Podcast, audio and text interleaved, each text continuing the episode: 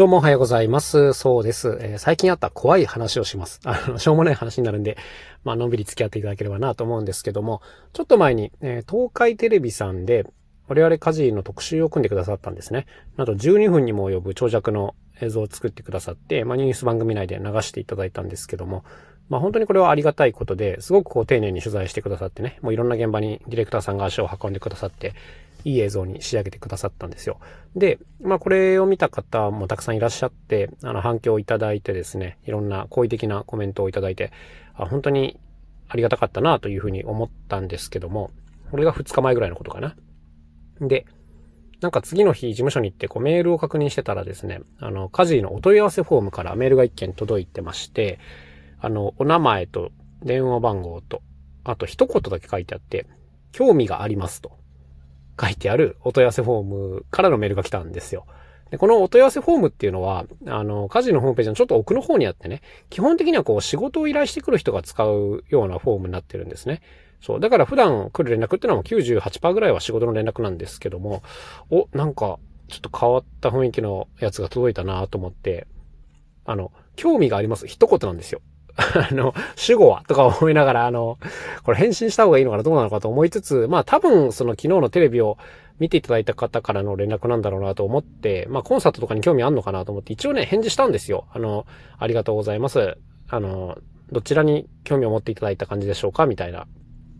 まあコンサートに興味があるといえばね、あのコンサート案内とかしようかなと思ってこんな返事をしたんですよ。そしたら次の日また返事が来て、えー、そこにはですね、えー、まあ我々の地域名がね、まあ、大春町っていうところなんですけども、その大春町の横に甘市っていうところがあるんですね。で、まあ、帰ってきた本文はですね、えー、私は甘市に住んでいます。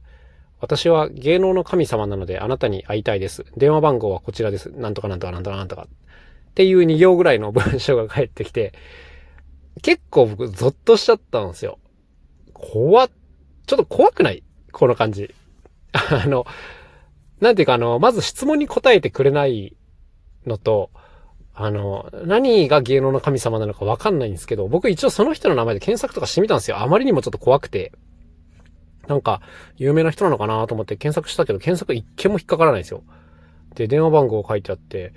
なんか怖くてちょっとかけられないな。でもちょっと神様に繋がるんだったらかけてみたいなと思いつつ。でも怖くてかけられないな。っ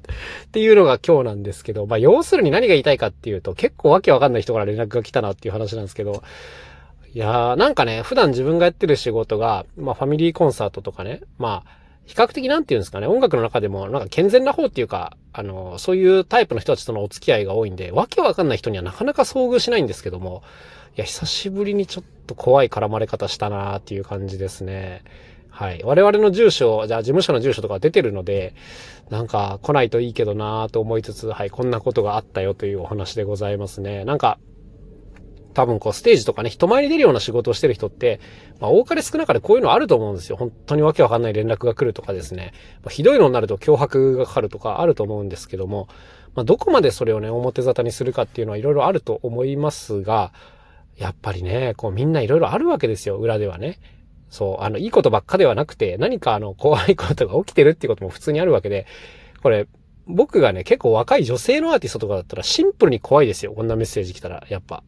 そうそうそう。間に誰か立ってくれないと恐ろしくて活動なんかできないなっていう、そういう感じでございましたね。はい。あの、皆さんも、身辺には気をつけていっていただきたいなと思いますけども。神様に繋がんのかなあそこに電話したらちょっと気になるなでも、怖くてかけれないなはい。というわけで今日も一日頑張っていきましょう。また明日お会いしましょう。さようなら。そうでした。